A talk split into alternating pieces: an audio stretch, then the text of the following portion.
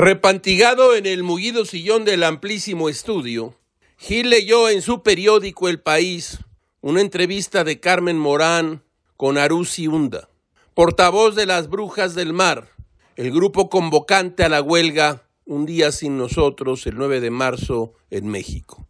Lean, oigan esto, por piedad. Las bases ideológicas del movimiento vienen de la izquierda, pero el feminismo contemporáneo permea todo eso, va más allá, hay muchas más corrientes y no obedecen a una sola inclinación política.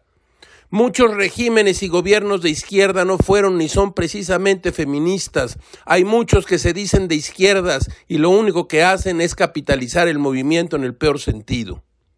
Este gobierno reaccionó así, porque los del PAN se sumaron, pero creo que lo hicieron porque no sabían de dónde partía la convocatoria, porque no llevaba logos.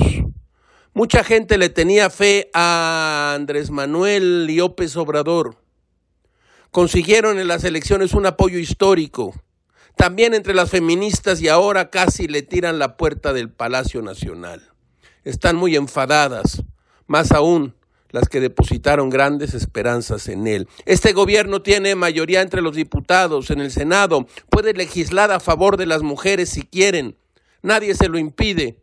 ¿Qué les detiene? Gil piensa esto. Oigan, propagandistas de la autodenominada 4T, ¿a qué les supo? Sí.